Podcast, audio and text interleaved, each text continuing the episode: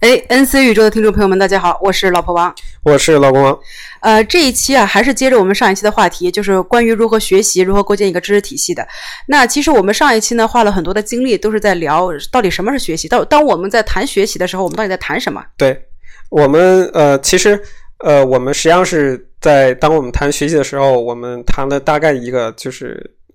由动力实际上引出了三个比较。比较细的这样的一个划分，一个就是呃专业类的学习，一个是闲情逸致类的学习，一个是比较宽泛的这个社交属性的社交属性的学习。或者我们把这个换一个词，就是知识，或者就是说呃刚开始我们说是跟生存技能所必备的。呃，第一个就是生存技能必备的，第二可能是闲情逸致的，第三比如说你学个画画呀，对，闲情逸致的，然后第三个呢，可能就是这个你讲的就是社交属性还是就是就是社会社交属性也行，社会属性也行，或者社会属性的这样一个学习。当然说这只是一个。比较细的划分，因为就是呃，我们相当于理清一个思路嘛。就当我们讲学习的时候，我们谈的是什么？这个时候，当我们谈到就说我们如何学习的时候，我们发现呢，这三个东西实际上是在某种程度上有有有一些共通之处的。啊，或者我们换一个话来说啊，就是这个也是取决于听众的年龄段啊。如果你已经二十五岁，大学毕业了，你已经走走入这个工作岗位了，除非啊，你有一个很大的一个一个工作技能转变。比如说你原来是学理工科的，现在你考个 CFA，对吧？以后我就摇身一变成为高大上的金融男了。你也可以去考研，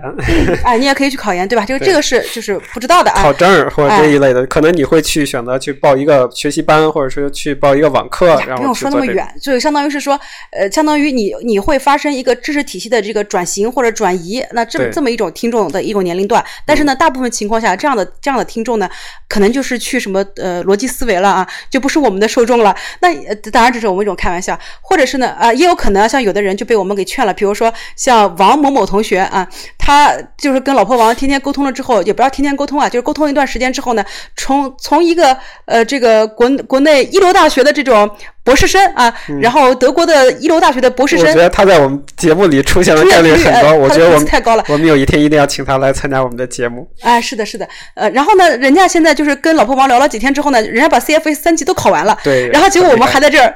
还还在这儿，怎么讲？呃，如此的说闲话，哎，说闲话，扯闲篇，那。这是一种年龄段层，那他们可就是这些听众可能需要一个对于这种生活技能必备型的，就是技能必备型的这种知识，需要有个系统性的一个学习。那这些同学，那建议大家直接进入 CFA 啊。那那另外还有一种类型的这个这个听众呢，可能他年年龄段会更加年轻一点。但这个时候我们是真的不知道，因为其实这个东西是完全取决于这个这个所谓的社交平台的。因为比如说像我们年轻的时候，可能这种人人网，现在没有人用人人网了，几乎校内网、人人网，对吗？那大家现在，比如说你要你需要看他的年龄段，比如说像 B 站，B 站它的年龄段一直是十二岁，就早期啊，十二岁到二十五岁。那十年发生，十年过去之后，它就变成从十二岁到三十五岁，对吧？它是有年龄断层的。那如果说这个时候有一些同学，他是在这个中中学阶段。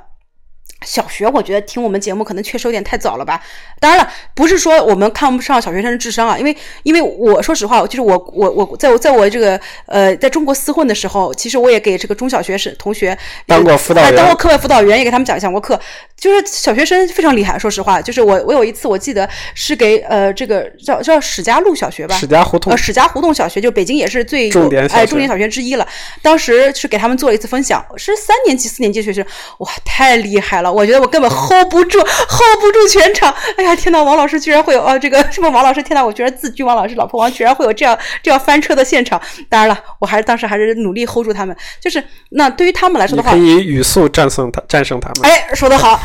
那 对说的好像很有道理。但是我觉得我当时呃低估了小学生们的智商，然后我特地的把我的语速放了很慢啊，这所以我就被他们降维打击了。所以那对于他们来说的话，可能是一个系统性的一个学习体系，跟我们又是不一样。跟我们这种所谓的，就是你二十五岁以后进入职场之后，对吧？你的这个，你对于这种知识的这种诉求又是不一样。而且特别是现在很多大家，因为呃，过去就是特别是罗永浩，哎，不对不对不对，罗罗振宇，罗振宇这个火了之后，就就是一直不管是从逻辑思维也好，还是到得到学习也好，就是大家一直在谈一个所谓的这个知识焦虑，或者说兜售知识焦虑这么一个东西。那这个时候，就大家所有的这个学习的动力其实是差别是非常非常差大的。但是呢，你即便是这个有知识焦虑，也有可能只是因为社交属性的，但有可能它也是因为一个学习技能属性的。因为现在比如说房地产商一天到晚在开个都开他在在搞这个这个所谓的产业地产，搞各个不同行业的发展，那他怎么可能是各个行业都知道呢？或者基金公司对吧？我不懂，我怎么去投呢？所以就是所以这个时候他的这种可能的这个知识体系的建构，它有可能是因为知识焦虑。但有可能它能够转化为它的生产力，这个这个是不知道的，所以这也是为什么我们这一期呢，就是就觉得说，我们就不要是按照这个三个分类来进行一个阐述，那可能我们就是按照如何建立一个知识体系这样子的一个方法进行一个阐述。对，我觉得这个也是一个很重要的事情，就是说，呃。实际上，在我们看来，就是学习的这个方法，就是说，虽然这个我们可以细分为这三类嘛，但但是，呃，我还是刚才这个话，就是在学习方方法方面，还是有一个比较共通的这样的一个东西。所以，我们就是我们可能去思考，就是说，当我们谈呃如何去学习的时候，我们可能更加强调，就是说，我们是怎样一个呃怎样一个学习，或者说怎样一个。呃，构建就是你说的所谓的构建思维体系这么一个东西。呃，我我觉得你是其实是可以呃，以这个我们往期的这个节目，就当你讲这个你是怎么学习这个公共卫生知识的，作为一个作为一个案例，你可以大概的一个分析一下这样的一个这样一个流程也好，或者这样的一个过程也好。就是当你谈到就是说在呃。两三个月前，就是德国有疫情的时候。我天哪，这你确认两三个月前吗？今年都快已经过去一半了。哦，好吧。这个太阳都已经越过北回归线了。好吧，就几个月前的时候，呃，德国有疫情的时候，呃，应该叫太阳已经折返北回回归线了。折返北回，越过北回归线比较麻烦。天哪，这个折呃，就就是你你是怎么就是萌生出这样的一个念头去学习这个？公共卫生的这个知识，然后你又是怎么，呃，一步一步深入到这个这个，得到就获得一个就比较呃健全或者比较完整的这样一个知识体系的？嗯，我觉得就是因为。我我这边先说一下这个动力吧，就是动力和它的这个很多诱因或者这个这个缘起的这个念头，嗯，其实它有很多很很多这个诱因，因为首先对于我来说，就是我我自己本本身就在做公共政策，那对，实际上对于你来讲，其实是你工作的一部分，可以这么讲。对，我觉得都都有，就是说，就是首先你作为一个人，你对吧？你看到这么一个公共事件的发生，那它下一步会引起什么样的这个社会性的或者是经济性的这么一个效应？这个东西是一个作为一个人，我觉得是一个本能性的一个东西。那其次是是因为我我是一个这个有这个专业领域的东西，我必须需要对于它进行一个预判，然后我才可以，就是因为我的专业不是做公共卫生，对吧？我不需要对公共卫生很专业，但是我需要对于公共卫生进行一个基本的预判，我之后我才我才可以对于比如说经济运行。进行一个预判，对吧？这是一个一个一个逻辑体系下来的。那其实就是对于嗯这么一个东西的话，我觉得有有有这么几点，就是说，啊，你没事，你继续，你继续，你继续，没事，没关系。就是呃，首先你你为什么会有这么一个动力？就是作为一个普通人来说，为什么会有这么一个动力？它最简单的一个动力就是在于，我觉得新闻无法满足整个逻辑体系的建构，就是。我我我说不是不指的其他意思啊，我只是说就是新闻给你展现出来的这么一个图景。就是他，就是我，我我没有在讨论这个新闻本身的这个事实属性啊，就各方面这些东西，我不去讨论这个东西，而是说这个新闻从一个一个的 news 如何给你展现出一个世界观，一个整个的分析体系，它是没有的。实际上，这就是就是一个盲人摸象和你真正的能够看到这个大象是什么样的这么一个概念就是包括也是我们之间其实反复提到过的，就是当你看到一些新闻的这个，实际上是可能是某些事实的片段。但是你可能这些事实的片段背后，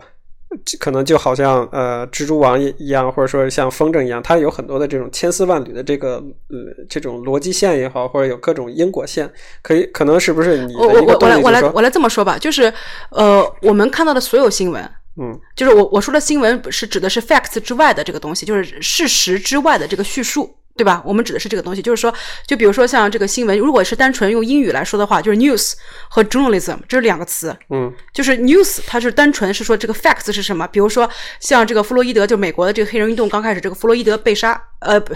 被杀这个词，因为用被杀这个我们这个觉得是这个故意杀人一样。当然了，他现在从他这个判判就是这个这个司法来看的话，他确实会有一个一个故意杀人这个词在里面，就有一个被这个词可以是用的。但是 anyway，就是这个一方面是这个 facts，比如说这个嗯警察是压在了弗洛伊德身上，对吧？有有有四个四个警察，因为有四个可能四个人都压在脖子上嘛，就是有四比如说有四个警察，对吧？谁是使用了什么样的一个警察战术，对吧？那这个东西是叫 facts，但是呢，基于这么一个哎事实部分，另外一个呢，就是以这个事实为原型，它的这个故事叙述部分。嗯，因为这个其实也是社会学的一个最基本的一个东西。就这个里面，我就举一个例子吧，就是说有一次，就是我一个某包老师啊，就是社会学的某包老师，他呢就是让我去他的同他的他的班班上，也也也也是跟他一起去，嗯，怎么讲，就是参与了他这个教教学活动。那当时呢，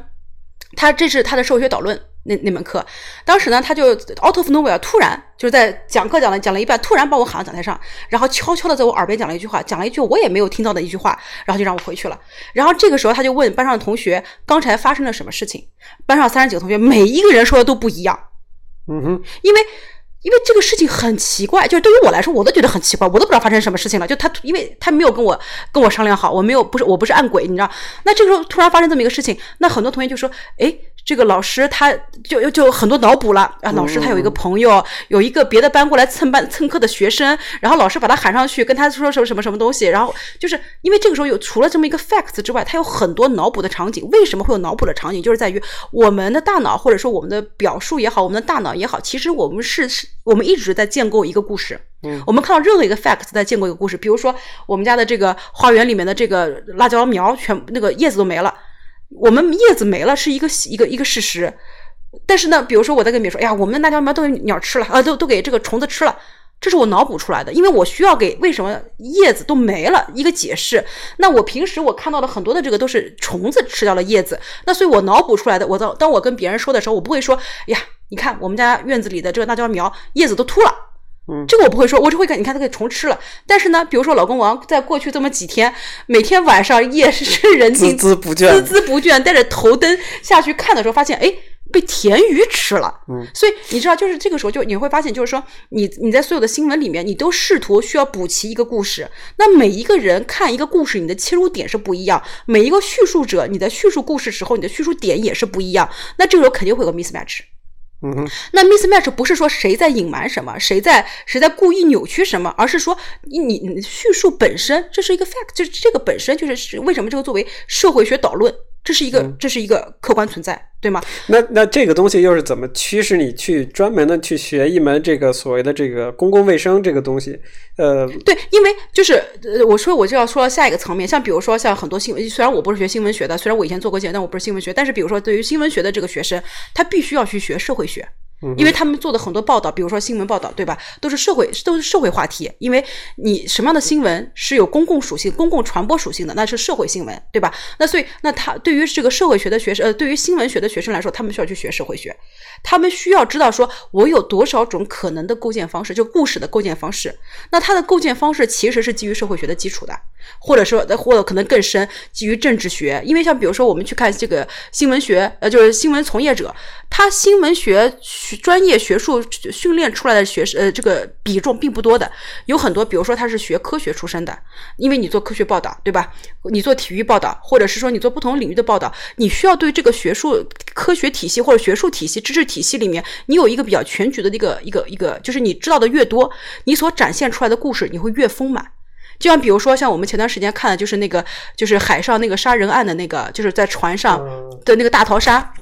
的那个、那个、那个呃，那个作者，他当时做的一个分享，那你你会很明显会发现，从他的叙述里面，你能够很明显看出来，他有很深的社会学的一个训训，就是训训练的这么一个一个体系，知识体系。所以这也是就是解释了为什么就是我会有这么一个动力，因为我发现你的很多报道，他无法去解，就是给你一个全局的，像比如说，就就好像让我感觉我很明显，他就是在摸了大象的脚，或者摸上大象的尾巴，他没有告诉我这是个大象。所以这个时候，你发现了，就是你的阅读点和它所展现出来的这个信息点之间有一个很大的一个落差的时候，你就知道，那这些新闻报道本身它是欠缺了很多的这个知识体系的支撑的。但是我有一个好奇啊，就是很多人实际上是没有你这样的知识背景的，就是这个时候，比如说像我的话，他可能是一个就是自然科学这样的一个教育背景，不像你是这种呃人文社科的这样一个教学背景。这时候很多时候，当我们去关注一个事事情的时候，呃，这个时候就存在一个问题，就可能就是这个时候就会产生一个分叉。比如说，当你去关注这个，呃，这个疫情产生，然后有一些很多新闻报道出现的时候，你可能会想的是说，哦，我想看这个新闻背后的这样的一个社会学的这样的一个呃公共卫生这个公共卫生公共卫生对，就是可能会引导引导到你，就是它的一个知识群呃知识体系，对，是会引导到你去学习这个公共卫生这样一个东西。但是可能在我看来的话，我可能会关注于这样这样的一个冠状病毒，它的这个。基因是是什么样子的？然后它的这个，呃，它的这个可能基因的某一个突出，它的蛋白质是什么样子？然后它会给人带来带来一些什么样的这种新的这种症状表现？然后就可能会倾向于一个另外一个分叉，就是可能更对它有不同的这种更倾向于这种这个所谓的这个呃。这个比如说更技术层面的，或者说更更学科层面的，可能更去倾向于关注啊，柳叶刀写了什么，然后这些人有什么呃症状啊，什么这个东西，就是说这个里面其实都是都是包含的，因为比如说像你一个公共卫生体系，你不同的这个公共卫生疾病，它的这个卫生体系也是不一样的，就是它的这个反应的措施，它的这个就是你的整个的流程是一样的。就是我从刚开始，我怎么样进行一个监控，对于这个疾病进行一个监控，然后它的它的这个临床治疗是一个什么情况，然后我的这个公众的这个干预是个什么样的情况，然后我的这个政策反馈是，就是你作为公共卫生来说的话，这个是通的，但是你放在每一个不同的公共卫生疾病里面，你是不一样的，因为我们说的公共卫生指的不一定都是流行病、传染病，呃，因为流行病不就不一定等于传染病。因为比如说像这个 diabetes，就是这个呃糖尿病，它就是一种流行病，但它不是一种传染病，对吗？所以就在这个里面，它每一个不同病种，你从你从这个治疗角度角度来说，它就是会有很大的差异。那它投射到你在这个公共卫生体系里面，你怎么去构建你的这个体系，也是会有差异很大。就就比如说像糖尿病，它就是一个慢病。那对于我来说，我的建我我的我的更多的工作是放在我如何能够能够在日常的这么一种呃干预，而不是说你最后变成一个急症。对，所以我的问题就就是在这个地方，就是在这样一个点，因为很多时候就是说，当你看到，比如说我们看到同样的事情的时候，我们可能会走向不同的方向。就是我明白你的意思，就是对于我来说的话，对，所以对这个时候对于我来说的话，我觉得我是抓我我我是抓我认为的问矛盾的主要方向。对，所以我的问题就在这儿，就是说是什么决定你或者促使你去走向这个这个所谓的公共卫生？当然说可能。在你最开始看到这个问题，或者产生这样的一个去学习，或者说去了解这个动力的时候，你可能并不知道，哦，我一定要去学有这么一个学科叫公共卫生，然后我去学公共卫生里面的东西。我可能是通过，呃，你可能通过反复的这个看视频呀，看看一些资料，然后你才发现，哦，这个是属于公共卫生领域的啊。我明白你意思，就是说，你你是如何把就我是如何把这个话问题 narrow down，对，你是细化到，对，你是怎样就是产生了这样的一个。呃，就是看到这样一个现象，然后你有这样一个动力，就是说，哦，我要把这个事情搞清楚。当我把这个事情搞清楚的时候，我有一个需求，我的需求呢，就是说，我要去学习一些更加呃、更加呃专业的，或者说更加精细的这一些知识。当我们当当你产生这样的需求的时候，比如说我们同看到同样看到这样一个复杂事件的时候，比如说可以可能对于我来讲，我可能去更加去看。看待就是说，比如说呃，治疗方面，或者说是这个基因方面这种这种层次的东西。但是对于你来讲，你可能就走向了这样的一个公卫生。难难道难道你认为我当初在治疗方面和基因层面我没有做研究吗？不是，不是的。所以，不不不，所以这个时候，我觉得首先我在这边再再插，我再插一句，我就插一句。其实我们这一期节目说的不是如何构建一个知识体系，而是说如何找到构建知识体系的方向。对，这个其实是构建知识体系的一个必必要环节。我认为。其实这是一个构建知识体的必要环节，就是说，当我们看到一个东西，或者我们看到一个一个事一个事件也好，或者说看到一个有这样的一个需求的时候，我们很多时候我们不知道我们要去学什么，或者说我们不知道这个什么东西是对应的，是说或者说什么东西很好的能够解决这样的一个问题。比如说，呃，我想搞投资理财。这个时候我们看了啊，茫茫多的这样的一个学科，然后有个什么公司理财呀，然后有金融学呀，有计量金融学有各式各样的这个东西，然后包括还有什么证券呀、什么市场啊、债券呀、什么这些东西。然后这个时候我就会产生一个问题，就是说我应该去学哪个东西，或者说哪个东西是最直接能够解决问题的。我不可能就说哦，我去不不不我去考一个三级 CFA，然后我就去为了去 A 股市场去去买几几张股票呢你你？你去你去看一下 CFA 它这这一套书里面，它最一第一本你要看的是什么？就是经济学宏观经济学和微观经济学，在这个基础之上，然后你才是看金融学。在金融里面，我们分了各种产品，你可能是看债券，你可能是看股票，你你然后呢，在这个时候，因为你看债券、看股票的时候，同时它反映的是一个公司治理，所以你会发现啊，CFA 里面还有一本书是叫公司治理，所以这个叫它整个体系就出来了呀。就是说我最开始是到底什么是宏观经济学，呃是什么是经济学，宏观的、微观的讲清楚，然后才是在这个里面对应的金融学是什么，在里面对应的公司治理是什么，然后最后才是说你在市场上可以交易的产品是什么。对啊，这个的前提是你了解了这个经济学，就要当你对这个东西你一无所知的时候，你是怎样，你是怎样怎样东西。当然说现在互联网时代这个很发达了，包括你可以通过问一些专业的呃专业的朋友，比如说像你，呃，我如果要炒股票，我可能去问你，我应该怎么开始，怎么啊，其实我我也不懂，呃我我我连 K 线图都不懂，但是、啊，但是你。毕竟是毕竟是经济学背景嘛，对吧？你你你是学经济的，然后比如说我要去去去去学一些这个生物方面知识，我可能觉得我我应该怎么去学一个生物方面知识？但是请请问田院士啊，对，比如说去我们去问田田院士，呃，比如说我如果是那个呃呃，就诸如此类吧。但是比如说，当你面对一个这样的一个这样的一个比较复杂的事件的时候，然后我想有一门。就是我想获得一个比较专门的知识，然后能够很好的去解决去应对或解决这个问题的时候，这个时候当我看到哦，我要去去炒股票的时候，然后好，我去学经呃宏观经济了，然后这个时候我宏观经济里面，然后我就陷入宏观经济茫茫多的学派，凯恩斯学派，然后什么还有各式各样的这个人名大牛弗里德曼，什么那个国富论，什么奥亚当斯密，什么这些东西。当我陷入到茫茫多的这样的东西的时候，我已经不知道我为什么要炒股票了，我就去研究宏观经济好了。然后这个不如看《穷爸爸富爸爸》，不如看什么什么呃七天，就是营养学学那么多，不如学那什么三天减肥，七七天减肥十斤。诸如此类，你明白吗？就是说，当我知道有这个，哦，好，我要我要去炒股票，这个时候，我、靠，我我发现我要去学凯恩斯主义是什么，我要去学美联储是什么，我甚至于可能我还要再重新学一门微积分，这个东西，你我就感觉到就是。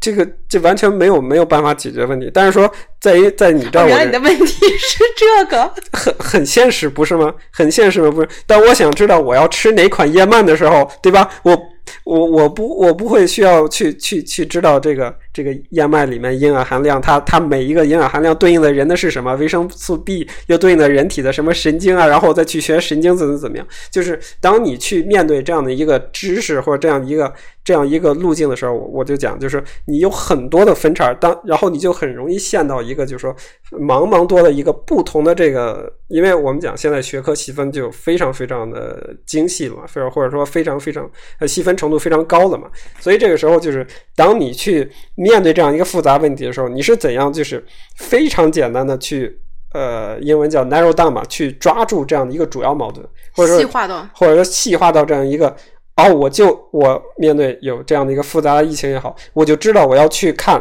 公共治理这个东西不是你先天就有的，而是说你可能通过不同的这个呃多这种阅读也好，或者询问其他人也好，你才能抓住这样的一个点，就是说，哦，我通过对公共卫生政策的这样的一个梳理和学习。和和研究，我能够很好的去应对，或者说是解决现在这个问题，或者说我能够很好去分析这样的问题，甚至于在某种程度上去，呃，去预测之后的这样的一个发展，对吧？这个是我我我我们现在就是急需的这样的一个解决问题，不是说哦，我要去炒股票了，然后我去去先去先去看《国富论》这个东西，我我学十年，我没准考下三级 CFA，我可能还是不会炒股票。对吧？这是一个很现实的问题。要是你考下三级 CFA，你还不会炒股票，你这 CFA 白考了。这是很有可能，对，就是所以，所以，所以，就很多时候，很多时候，这个时候，我觉得这是一个非常简，就是这是一个非常简单或者非常直观，但是又非常困难的问题，就是你怎样入门，然后你怎样抓住这样的一个主要矛盾的问题。就是，所以我就是比较好奇，就是说，当你去看到这样疫情的时候，你是怎么决定？哦，当然说，我们现在回过头来看，我们回过回过头来看，就是你很好的抓住了这个。呃，公共卫生政策的这个主主要矛盾和矛盾的主要方向，对，就是这个问题。就是，当然这个东西不是你先天就知道的，你你可能会问一些其他人，或者说你可能会问一些专业的朋友，有些人可能会告诉你，哦，你去研究公共政策。当然，很多时候你是遇不到这样的这样的人或者这样的这样的机遇的。嗯，这个里面就是就是我首先啊，就是我先打个岔，就先说一个就不是那么重要的东西啊，就是你对于公共卫生来说，它不是说就只是公共卫生政策这两个字好吗？它里面包含了整个公共卫生体系，包因为体系里面你就包含了医疗，就包含了治疗。然后呢，在这个里面，它再包括这个，比如说对于病毒的研病毒学的研究啊，对吧？相当于其实你的问题是在于你是如何把它 narrow down 到到底是进行一个医学研究，还是进行一个病毒学研究，还是进行一个公公共卫生体系研究，对吧？相当于是这么一个东西。就是一会儿我再来解释这么一个这么一个东西。那其实我觉得，就是这个相当于是一个，只是先解决解解释你刚才的这个问题，就是在我的在我理理解这个问题怎么样把它理论化理性化。那其实我觉得，就是你当拿到任何一个话题的时候，就首先我们是把它放在哪一个学科的视角体系之下进行一个分析，然后在这个如何能够在这个学科里面，就如果我们决定说，哎，这个学科很重要，那这个学科我们怎么样快速建立一个知识体系？然后在这个知识体系中又如何能够解决我们现世所遇到的问题，对吧？相当于是这三个层面。哎，要命还是要，你看干过记者的人就是不一样啊。是的。但是，但是，哎，所以呢，我觉得这个里面最简单的一个、最简单的一个方法，其实就是你拿任何一个大学的这个本科生的这个大一学生的这个这个课程大纲，他的这个学科设置是怎么设置的？这这是最简单的一个问题。但是你还没有，你还没有回答我的问题，就是当你面对这个东西的时候，哦，我我决定我要去研究一下。呃，未来疫情是怎么样发展的？嗯，对吧？我研我决定去研究一下这个各国的这个应对的这个疫情的这个这个政策，会导致他们对可能对科产业的发展的影响，或者对经济发展影响。那个后话，那个那个那个是超越了公共卫生本身。那甚至于就已经后话，比如说，呃，他们会不会决定做 lockdown？然后包括每一个每一个国家，对，就是在这是纯公共卫生领域的这个这个选这次选择。对，这个时候我呃。这个实实际上，这个还是在你拿到大一的这个课程提纲的之前，就是说我怎么会决决定我我要去搞这个这个方向呢？就是你是怎么知道我要去研究我我怎么知道？对，我们现在就我们现在就就就随便随便拿几个，就是真的是现在是 out of nowhere，随便拿几个公共话题，对吧？比如说一个一个话题的，就是在于刚才我们说这个疫情，那疫情里你最简单的一个就是在于它到底死亡率是多少？这是所有人最关心的一个事情，就是如果我我第一个是我被感染的可能性，我我是在什么场合可能被感染？因为对吧？这是作为一个任何一个老百姓最简单的一个话题。我我我在什么场合可能被感染？那第二个就是我被感染之后，我我的死亡率就是我我的这个呃怎么治疗？有没有有有效的治疗方法？然后第三个就是这个治疗的方法之后，我的死亡率是多多多少？我在不同，比如说，因为你的一个呼吸系统疾病嘛，就是因为。我觉得这个里面有很多这个医学常识在这个里头了，比如说你你需要给给氧啊，你需要比如说到底是呃就是病毒啊，还是就是你你是就是抗病毒啊，还是说你是给给你这个免疫疗法呀，对吧？就这个可能是有知识性、有专业性在这个里头了。但对于一个老百姓来说的话，就是什么样的治疗方案，它的死亡率怎么样，这是个最基本的一个东西，对吧？那比如说对于我来说，就是对于老百对于我说我这这是我说老我就是指的是泛指老百姓啊。那对于我来说，我得到这个治疗的可能性有多少？因为像比如说，当一个国家它的医疗条件非常丰厚的时候，对吧？那你比如说满满大街都是 ICU，那你随便 随随便你你你你你就可以进入监护病房。但是如果说一个国家它奇缺医疗资源，那即便你你再有医疗手段，我也没用啊，那对吧？这个老百姓会想的第四个问题就在于，那我能够得到治疗的可能性是什么？然后在这这相当于，这是个最基本的。那这个东西其实是我觉得是医学领域，就是前面三个话题啊是医学领域的这个这个讨论了。然后到了第四个，可能就是公共政策了，就是说我关于卫生公共卫生资源的供给与分配。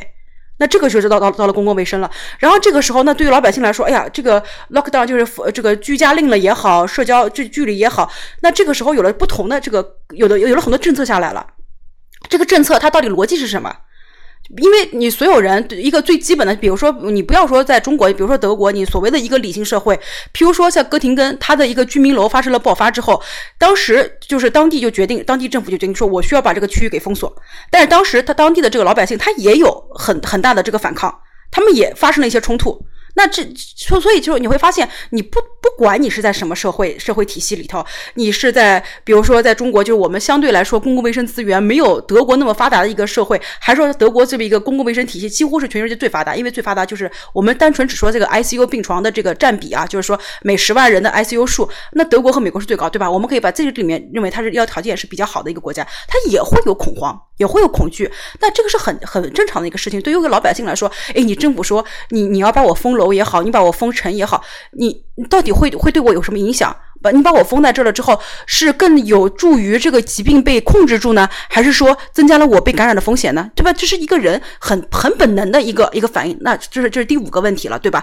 就相当于就是我们回到就是到了公共政策里面来看的话，这是第二个层面的一个问题。然后这个时候你又会发现说，哎，不同国家它的政策不一样，哎。那为什么像比如说像韩国、台湾地区，然后像这个新加坡，它的这个监控体系是什么样子的？它就是哎，它没有没有没有封城啊，大家还是继续可以出出门呢。然后它就是保持应检尽检呢。那为什么有的国家像瑞典这样，就我我也不是那么强的监测，大家就是如此 happy 的这个过生活，然后它的死亡率就会比较高啊？但是你会发现，如果说你单纯是看这个消费行为数据的话，你会发现，哎，瑞典没有政府下令要 lock down 啊，这个我觉得这。这再下一个层面，就是瑞典没有进行 lockdown，它它的这个居民的这个消费频次还是降低了呀，和欧洲大陆没有本质区别啊。那为什么不同国家会有不同的这个政策呢？为什么英国会提出群体免疫呢？那为什么特朗普会说，哎，我让我的 people，I told my people do not do so much testing，不要做这么多太不要不要，就是特朗普在他的这个竞选的这个呃集会上面会说，哎，我让他们不要做这么多检测呀。所以你会发现，就是这，我就是老百姓在新闻里面看到的这个这个信息，对吧？那不同国家你这么多的这个所谓的抗疫政策，你佛系抗疫也好，你是这个史上最严也好，那你为什么会有这个差异？你的逻辑点是什么？然后和到底和你的这个已有的公共卫生资源和你的社会保障体系之间又是个什么样的关系？那这个时候相当于就是这个是完全是公共政策这个层面了，对吧？这三个问题不是说有任何高深吧？这是老百姓很很自然的一个话题。然后那你是从哪去找答案的呢？不，我先我先我你刚刚不是说逻辑展开嘛？我先把这个逻辑展开，再再给你再再往下推推进，然后再往下就是到第七个问题，就是说第所谓的第三个层面，就是说我超越公共卫生本身了。那这个时候为什么会有这个问题？就是在于，哎，我们一下子 lock down 之后，就是大家都发现，就是大家都停工了之后，会发现，比如说你口罩不够了，然后什么，嗯，什么养猪场的这个这个这个猪，发现美国哎，美呃养猪场，美国的养猪场又开始这个杀小猪啦，因为因因为你的这个物流链无法保障啦，就是因为比如说我给我给这个呃超市的这个仓储物流和我给这个学校各种仓储物流是不一样的，因为它的包装都不一样，那我的。小猪也没有那么特那么多的这个冷柜，可以让小猪长大，再把小猪长大了之后不切了之后冻进去。那我小猪都把它杀掉，然后呢，我的这个牛奶把它倒掉。那这个时候会发现，哎，我的我的为什么会有供应链会有这么大的影响？然后这个时候，食品供应链还有譬如比如说汽车供应链，它的差别又会很大。你会发现这个时候，哎，我为什么会对于这个整个的社会经济会有一个影响？然后呢，再往第二个层面，大家会发现，像比如说像不同国家的这个这个抗疫，就是就是抗击疫情的这么一个政策，和它本国的本身的经济是有一个很大很大的相关。为什么会有这么一个疑问呢？你会发现，比如说大家都都看到那个视频，就印度乌泱乌泱的人都要都要往往家赶。那大家都会说呀，你看印度这个国家怎么这个样子啊？也不管这个疫情，那嗯，他们这么多人不就不就带病带病回乡了吗？但是这个时候你会会再发现一个问题，因为比如说像这个发展中国家，它是周薪制甚至是日薪制，然后特别像比如说印度呀、巴西啊，就这种就是这种呃快速城市化，然后城市平民激增这么一个这些国家，你会发现他的这些老百姓，他就是一很多很多人，比如说是给这些，包括像非洲的很多这个城市也是一样的，他的这个贫民窟的人，他是在给这个所谓的中产社会、中产阶级或者是上流社会做佣人、做帮佣。那他们是日日结薪，他们是周结薪。如果这个时候我政府突然我要我要你居家令了之后，你连饭都没得吃啊！我这个时候不让你各各回各家，我怎么办？我需要成立，因为这个时候为什么就是英国他当时提出所谓的 herd immunity，因为这这个词的定义又会很多啊。提出 herd immunity 之后，有那么多人会质疑他，会当时包括英国自己的这个学者也会说，呃，我们现在不是一个叫做叫叫做 narrow science，是一个更加宽泛的 science，我们不能单单纯就好像头疼头疼治疼，脚脚疼治脚一样。那像在这个时候，如果说你当一个城市，当你的有百分之五十的人人口，因为像比如说像对于很多发展发发达呃发展中国家，它的百分之五十的就业都在非。正式就业就是非正式就业，指的是说它是没有就业保障、没有这个公共福利保障体系的这些就业。那你你让他们怎么办？他们在城市里面怎么办？对吧？所以你会发现说，诶，它不仅是只是一个公共卫生的东西，它其实公共卫生政策的选择不仅是由你医疗条件所决定的，也由你社会条件所决定，对吧？这相当于是大家的，就是第七、第八、第八个问题，就是我们说的这个泛社会层面。就第一个是供应链，哎，里面会有这么多的现象，哎，哎，大家居然我没有想过的是说，居然你这个。包装厂不生产，我最后的这个玩具厂都没没没法出活，哎，对吧？大家会发现有这么一个东西，然后呢，又是各个国家它的这个经济和它的这个抗疫的这个手段的选择，又会有这么大的差别。那这个时候，它我觉得它都是天然存在的嘛。那在这个时候，因为这些东西它新闻里面它会有一个一个的点会冒出来，但是你无法进行一个逻辑性的一个解释的时候，所以你就会可以会对它进行一个逻辑展开。所以，当然了，就你还可以再往下推无限多的点。当然了，这个时候，比如说像你刚才讲的关于这个基因的这个变异啊，包括你研发疫苗啊，对吧？那在这个时候，可能你就是需要对于这个，就是就不不再就是对于老百姓来说的话，就是可能不是在刚才这个体系里面，因为老百姓可能看的是下一步，下一步就是因为现在所有国家的新闻都在说啊，马上就要疫苗。那有在在这个时候，我的一个。就是对于老百姓来说，我我最基本的一个就在于，呃，疫苗你研发概率有多大？就是你成功的概率有多大？那这个时候我是不是我就要去看一下你的这个历史的表现？因为像比如说这个时候，我们就会看到你你平时流感疫苗，因为。任何一个人在理解一个复杂事物或者一个新兴事物的时候，都会和我已有的认知进行一个拟拟合。那我虽然不知道你的这个这个这个新冠疫苗什么样，但我知道流感疫苗。那我那这个时候大家会想说，哎，流感疫苗你的研发周期是多长？那比如说你流感疫苗，因为每年流感就会发生一个变异，就是那每年我的流感疫苗也会发生一个变化。那在这个时候，可能只是说这个只是针针对流感。那大家比如说，因为有当你对病毒学有了一些基本的知识的时候，就是你你还会比如说像我们去其他国家，特别是去这个南半球国家，会打很多疫苗，比如说登革热疫苗，对吧？那这个时候我们会发现，哎，其实登革热疫苗，因为登革热它本身有四种不同的分型，所以它的疫苗相当于是说对于四种不同的分型分别做研究了之后，再合成一个一个疫苗。那这个时候就会和基因突变相关。那这个基因病相关，那这个老百姓，我觉得大大家的一个最本能的一个反应就是在于，哎，你这个疫苗有有没有用啊？你你能不能保保障我啊？因为包括是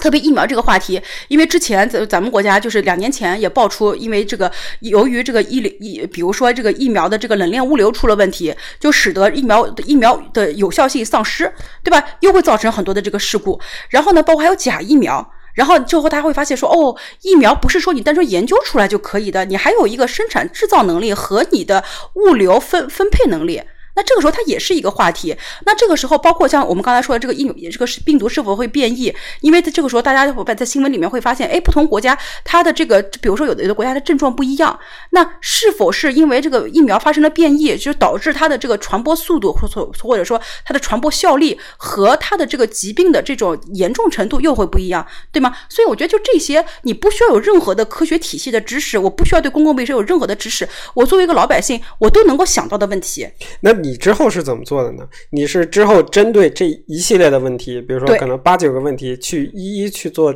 呃做这种去寻求解答呢，还是说是还是还是怎样的一个步骤？对我觉得这个里面有两种。两种方法，一个所谓的就是由内往外，有一个二是是所谓的就是低维向高维，第二个就所谓的高维向低维。那高维向低维就是，比如说我是个医学院的学生，对吧？我我知道说啊，这个里面分病毒学，分这个生理卫生学，我这个里面分公共卫生学，然后我基于这么一个学科体系，然后再从一个所谓的高维往低维去打击。但这个东西是说要求一个是你你实际上已经有这样的一个基础训练。对，是的。所以这个我就解释就是说，那这这种学习方法不是不是作为你呃我们这种所谓的素。非专业的，对，就没有的，是可以有的。就是说，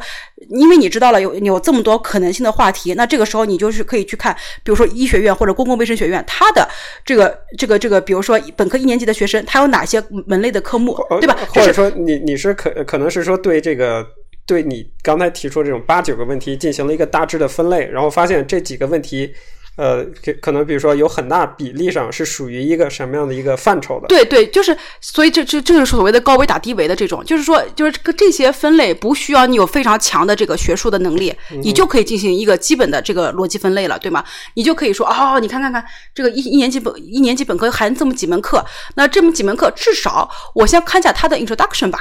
嗯，对吧？我就能知道说，哦，这门课它是一个什么样的思维方式，它要解决什么样的问题。对吧？那这是一个基本的能力，就是这是一种所谓的高维打低维。那另外一种就所谓的这个升维嘛，从低维往上维，让往往上走。那也就是说，我有这么多问题了之后，我怎么样去构建出这么一个图谱？因为我不一定会去看，比如说医学院它的这个课程大纲是什么样，对吧？那在这个时候，一个最近，嗯，坦率来讲，这个也是我可能对 B 站未来的一个期待，就是在于像我有这些问题了之后，那可能我会随便搜一些关键字在谷歌里面，或者是在就油管里面，我搜了关键字之后呢，它会碰它它会弹出。很多的这种短视频或者长视频，因为它都是关键字检索嘛。然后呢，在这个里面，它呃呃，我关于这个网络学习，这这下一个话题啊。我先说这个这个一一级一级逻逻辑。那在这个时候，它比如说呃，关于这个这个公共卫生体系啊，你随便搜几个关键词进去了之后，它会给你推出了一堆。因为这时候已经有很多 YouTuber。他，你比如说，他就是专门，比如说像，比如说那个美国的 Crash Course，他做的这个系列，他就是做了很多这个解释，就是他有很多这个，就是所谓的这个入门课吧，短视频，一个视频也不长，十几分钟。那像公共卫生啊，会有很多 Public Health，就你随便输这样子，就公共卫生这样的这个这个这个关键词进去之后，你会发现它真的有很多这个医学院，他就专门只做五分钟的 Introduction 哦，嗯，五分钟的简介哦，就是这个里面哇，你发现真的是很棒哎。那你认为这五分钟能够足以解决你的问题吗？不不，肯定不足以。嘛，但是我的意思是说，你如何构建出一个思维体系嘛？他这，我觉得这一期我要先看这个这个时间了，都要命啊！这个一展开时间有点长。呃，现在已经四十分钟，我们赶紧赶紧把这个话题先解解掉，然后再进入下一步的讨论。因为我们现在就只是说你如何展开你的这个思维体系嘛，对吧？然后或者是说你你，但我认为这是最重要的事。对对对对对。然后我我所以，我我说先把这个话题给解决掉嘛。所以呢，在这个时候，比如说我刚才讲了什么经济啊，因为之后你会你你可以搜几个关键词，你你随便搜，比如说你搜 corona。呃，就是新冠，然后再搜这个呃经济，那又会有很多的这个 UP 主或者是这个 YouTuber，他会做很多视频。那这个时候，就为什么我会说这是我对 YouTube，呃，我我我对这个 B 站的一个期待，就是在于其实你的这个媒体的有效性基于你媒体生态本身的这个健全度。因为比如说我在 YouTube 上面去搜这些东西的时候，你会发现有很多 YouTuber，他就是什么，他就是一些专业，比如说专业的机构，专业的 CDC，就是美国的这个疾控中心，或者说美国的某某医学院。那他就会做很多这个科普类的视频出来，那而且特别是现在你有了这个所谓的算法推荐之后，他就能够根据你的这个搜索词条，再给你推荐出相关的这个逻辑逻辑逻逻辑逻辑链出来。所以在这个里面，我即便先不不像，比如说像你一样的，就是我先看了啊，你分这个宏观经济、微观经济，我先不用看国富论这么这么细，但是我可以先把整个它这个体系里面包含什么东西，我先把它抓住。啊，我分经济、分金融、分公司、公司治理，然后到下一下一个级别，就是所所谓的这个金融产品，然后才是金融产品的交易，对吧？所以这个逻辑链就是这个体系，你是很快能够把它立起来的。所以为什么我说这个，我是对这个小破站 YouTube 呃小小 B 站的这个很很大的一个一个一个期待，就是在于我也期待它能够像 YouTube 一样，给我提提供这么一个学习的知识学习的一个平台，就是你有足够多的 UP 主。能够去做这样子的这种这种所谓的视频，因为这个里面，呃，的我觉得这个话题我们可以就下一步的说，因为在比如说在 YouTube 里面，呃，不管 YouTube 还是这个小 B 站里面，它不同的这个比如说财经 UP 主，他的这个逻辑思维体系是完全不一样的，跟你展现出来的图景也是不一样的，所以这是下一个下一个逻辑层面，所以这个是我刚才就解释，说我作为一个没有任何科学背景、知识背景的一个老百姓，我在我从这个阅读新闻觉得他没有办法解释。整个逻辑链条的时候，我可能会抓出哪些问题，然后这些问题我到底从高维往低维打，还是从低维往高维升？这个逻辑过程我是怎么做的？对，我觉得这其实是反而是一个非常重要的问题，就是说，当你有这样的一个呃梳理，有有这样的一个结构，或者有这样的一个有这样的一个逻辑逻辑线条之后，你之后的这些一系列的东西，实际上就有有点像按图索骥了。你基本基本上你只需要说，哦，我。只要去哪儿找到什么样的视频，然后我看了，我解决这样的问题啊。当然了，就就是呃，做这个 literature review 是更好了，就是大家去看文献是更好了。说看文献是一件很很因为高深的事情，因为其实看文献就没有这么快，因为这个这个视频的这个传播速度，因为其实你会发现，就是你不同的传播介质。在你呃这个内容的这个操作者，其实就是内容的这个撰写者，不管是你视频还是还是这个这个文文字，它的这个因为你的这个传播途径不一样之后，就会使得你的这个嗯传传播方就是你的这个表达方式，它的差异是非常大的。所以其实像这种视频，它是非常快的一种传播方式。我觉得看文献还存在一个一个缺陷，就是说呃，除非你去看 review 嘛。当然说，很多时候 review 甚至于 review 本身也是一个很细分、很很精细、很专业化的。你太深了，我我只是说各种一零一课程的这个 introduction，你太你太多了。好吧，呃，其实我觉得大概总结一下，就是说，当我们看到，就是说，我们如何构建这样的一个知识体系，或者说，如果我们面对一个我们无法解决，或者说我们无法解释，或者说我们需要一些。呃，比较深入的知识来解释眼前的问题的时候，就是当你有一堆为什么的时候，对，实际上我觉得最重要一点就是说你要多问几个为什么。就当你产生了这些为什么的时候，你就有呃，实际上就是你就有这样的一个逻辑，或者说你有这样的一个呃往下走的这样的一个线索了。就是，当你如果看到这样一个事情，你连为什么都问不出来的时候，你完全就相当于是一个就是被被操控。你呃，我不能讲被操控了，实际上就是实际上是你是处于一个人云亦云、很很迷茫的这个状态。就是当你问，当你脑子里产生这样的一个为什么的时候，你可能这个时候就就能够促使你更进一步，或者往更深入的，或者更更。更宽泛的这样的一个方向进行一个探索或者进行一个学习，所以就说这是一个，所以就是刚才我们讲了这么多四十分钟，其实总结出一句话嘛，就是说凡事要多要多问一个为什么。呃，其实简单来说啊，就是刚才我等我这个阐述完了之后，我就觉得说，其实。你把这个逻辑搞通了之后，其实你真的可以看干咨询了，因为咨询其实就是这个干这个事情。我觉得不仅仅是咨询，就是说，呃，所以，我我是说这个，你如果想进入一个高薪行业嘛，就说的好像我工资很高一样。不不不，是，所所以我就讲，就是说，呃，就就实际上这也呼应了我们节目节目开头呃讲的这个东西，就说，虽然我们在上一期节目里面我们分了大致有这么一个三类社会属性，对，大致有这样一个生存必须，还有你的闲情逸致，对，这样有这样一个三类的这样一个东西，但是呢，呃。呃，我们讲就是构建一个呃呃，就是获取一个新的知识或者构建所谓的构建知识体系，它的方法基本上是类似的。就是说，这我们实际上刚刚也刚开了一个头啊，主要就是讲就是我们怎么往下走的一个问题，往下展开如何如何展开的这么一个问题。一个质子如何展开？嗯，呃，如何展开呢？就是实际上就是一个总结一句话，就是要多问几个为什么，大概就是这样。好，行，那这一期先这样，那听众朋友们再见。好，拜拜。